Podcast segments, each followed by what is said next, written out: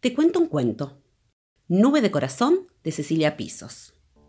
En un reino de nadie sabe dónde, no me pregunten que no sé ni cuándo, todos los lunes había alfombras rojas.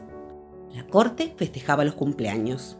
Un lunes de esos y ya, desde temprano, mal se sentía la princesa Flor de Rosa.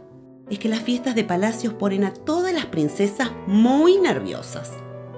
Sus doncellas llegaron le enjuagaron con gotas de rocío del jardín. Le trenzaron el pelo con luciérnagas. Le alcanzaron calzones de jazmín.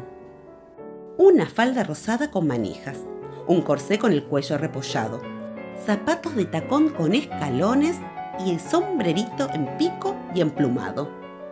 Tan natural se veía Flor de Rosa que solo le agregaron sus doncellas polvo de luna rayado en los cachetes y le pegaron 302 estrellas.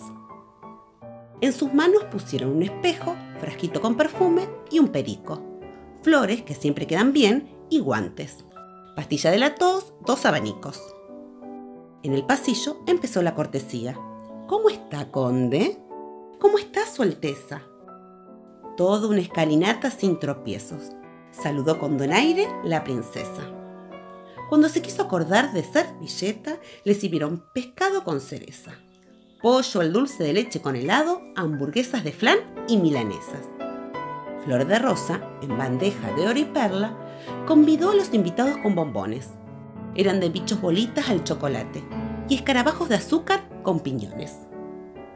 Hasta que fue la hora de la danza, en el salón del espejo encantado.